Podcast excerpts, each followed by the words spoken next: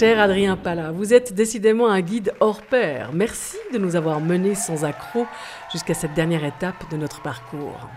Et vous, chers esprits curieux, quelle aubaine de vous avoir pour reconstituer le fil de cette investigation.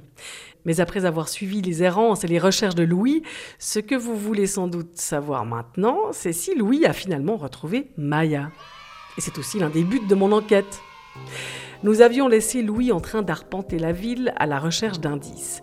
Et après avoir appris que la ménagerie ambulante Salvatore avait acheté la lionne, il se mit à suivre chacune de ces étapes, attendant avec sa patience légendaire le meilleur moment et le meilleur lieu pour agir.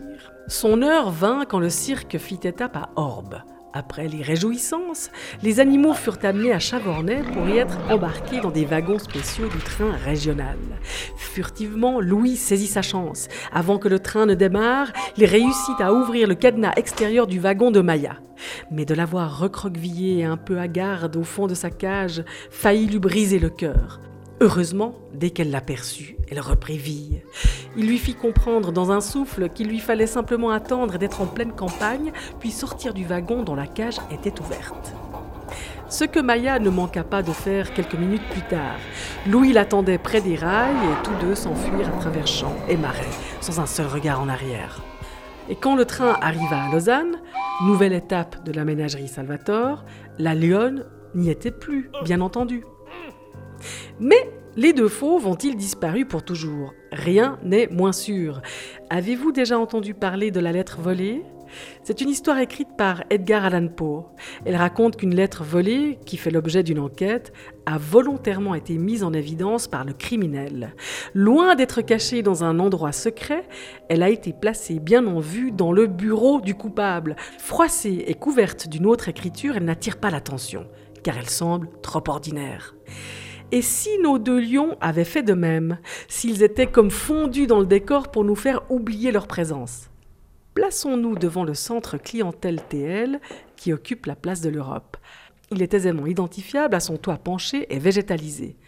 Regardez bien les parois. Apercevez-vous quelque chose?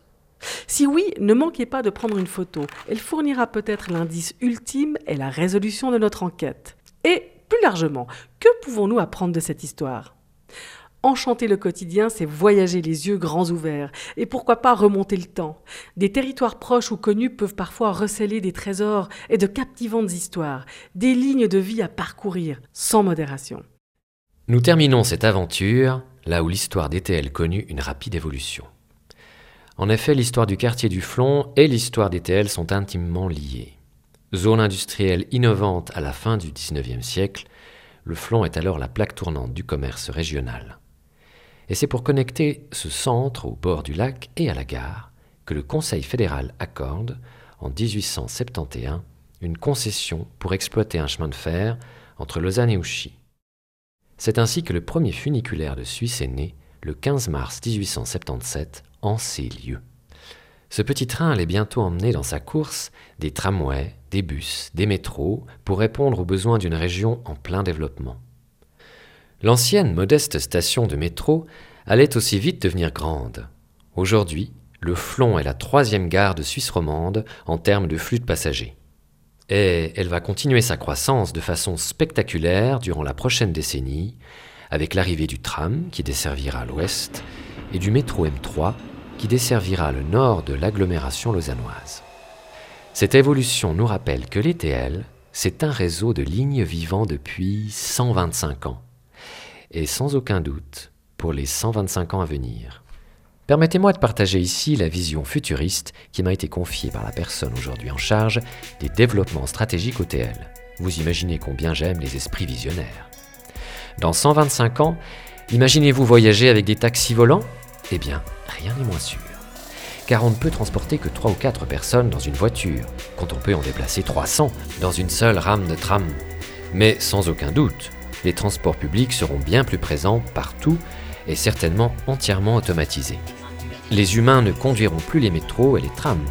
Ils accueilleront les voyageurs pour les guider et faciliter leur trajet dans une ville palpitante qui aura réussi à surmonter avec panache les défis des changements climatiques.